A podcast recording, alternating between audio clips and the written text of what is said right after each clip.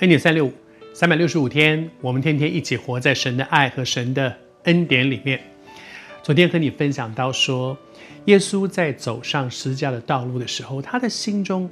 他真的就是一个完完全全的神，而在那个时刻，他也是完完全全的人。他感受到我们在面对一些一些境况的时候的那种挣扎。那种心中的忐忑，那种的我我不愿意，我有我的想法，但是谢谢主，他给我们活出一个很荣耀的榜样。那个榜样就是他说：“但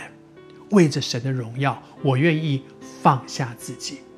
我还是说，我不知道你是谁，我也相信这个过，在这个过程里面，神在做一件事，给我们一个榜样，学像。耶稣基督成为一个基督徒，一个跟随基督的门徒。我们一生在做的事情就是学像耶稣基督，求主帮助我们学他的榜样。而当耶稣说：“主啊，愿你天赋上帝，愿你得荣耀，愿你荣耀你的名。”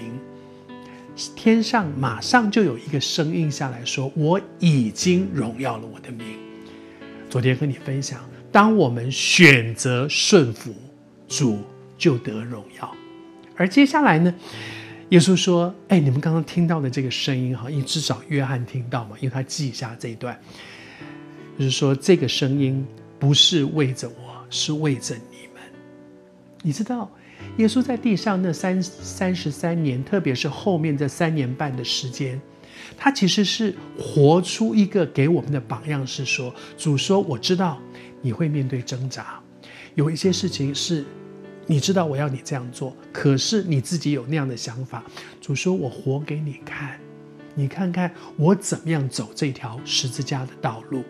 而当你做了一个对的选择，天赋上帝就给一个鼓励，说：“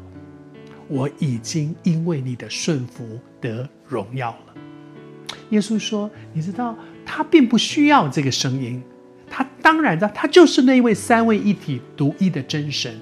那个声音不是为了鼓励。”也不是为了安慰耶稣，那个声音是鼓励今天后世历世历代如你如我这样的基督徒，在我们面对我们生命的那个冲击、挣扎，那个我有我的想法，上帝，我我我在那里，我我我我一定要听你的吗？在那里在那里挣扎的每一个人，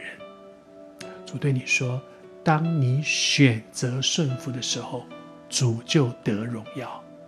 那个他已经荣耀了他的名，是讲给今天的你和我听的。